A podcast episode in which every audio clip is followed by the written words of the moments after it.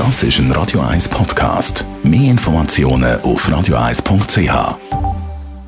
1. Unterstützt vom Kopfwehzentrum Irlande Zürich. www.kopfwww.ch Pessimisten haben wenig zu lachen. Nicht nur, weil sie vieles negativ sehen, sondern weil sie scheinbar auch ein erhöhtes Risiko haben, an Alzheimer zu erkranken. Das haben Forscher vom University College London herausgefunden. Sie haben nämlich eine Studie gemacht mit Personen über 55. Die sind über zwei Jahre lang begleitet worden und man hat sie dann zu ihrem Umgang mit negativen Erfahrungen befragt.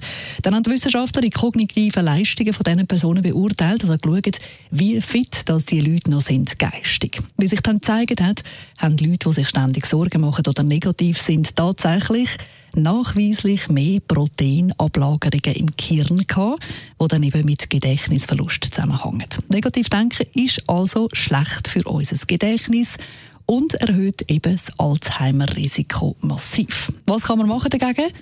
Achtsamkeitsübungen, Meditation und dafür sorgen, dass man möglichst häufig die schönen Seiten vom Leben sieht und sich eben zum Beispiel fragt, egal was man erlebt, was ist das Positive daran? Positives Denken ist eben nicht einfach nur ein bisschen Schönfärberei, weil, wie wir gerade gehört haben, Schwarzmaler haben tatsächlich keine rosigen Aussichten.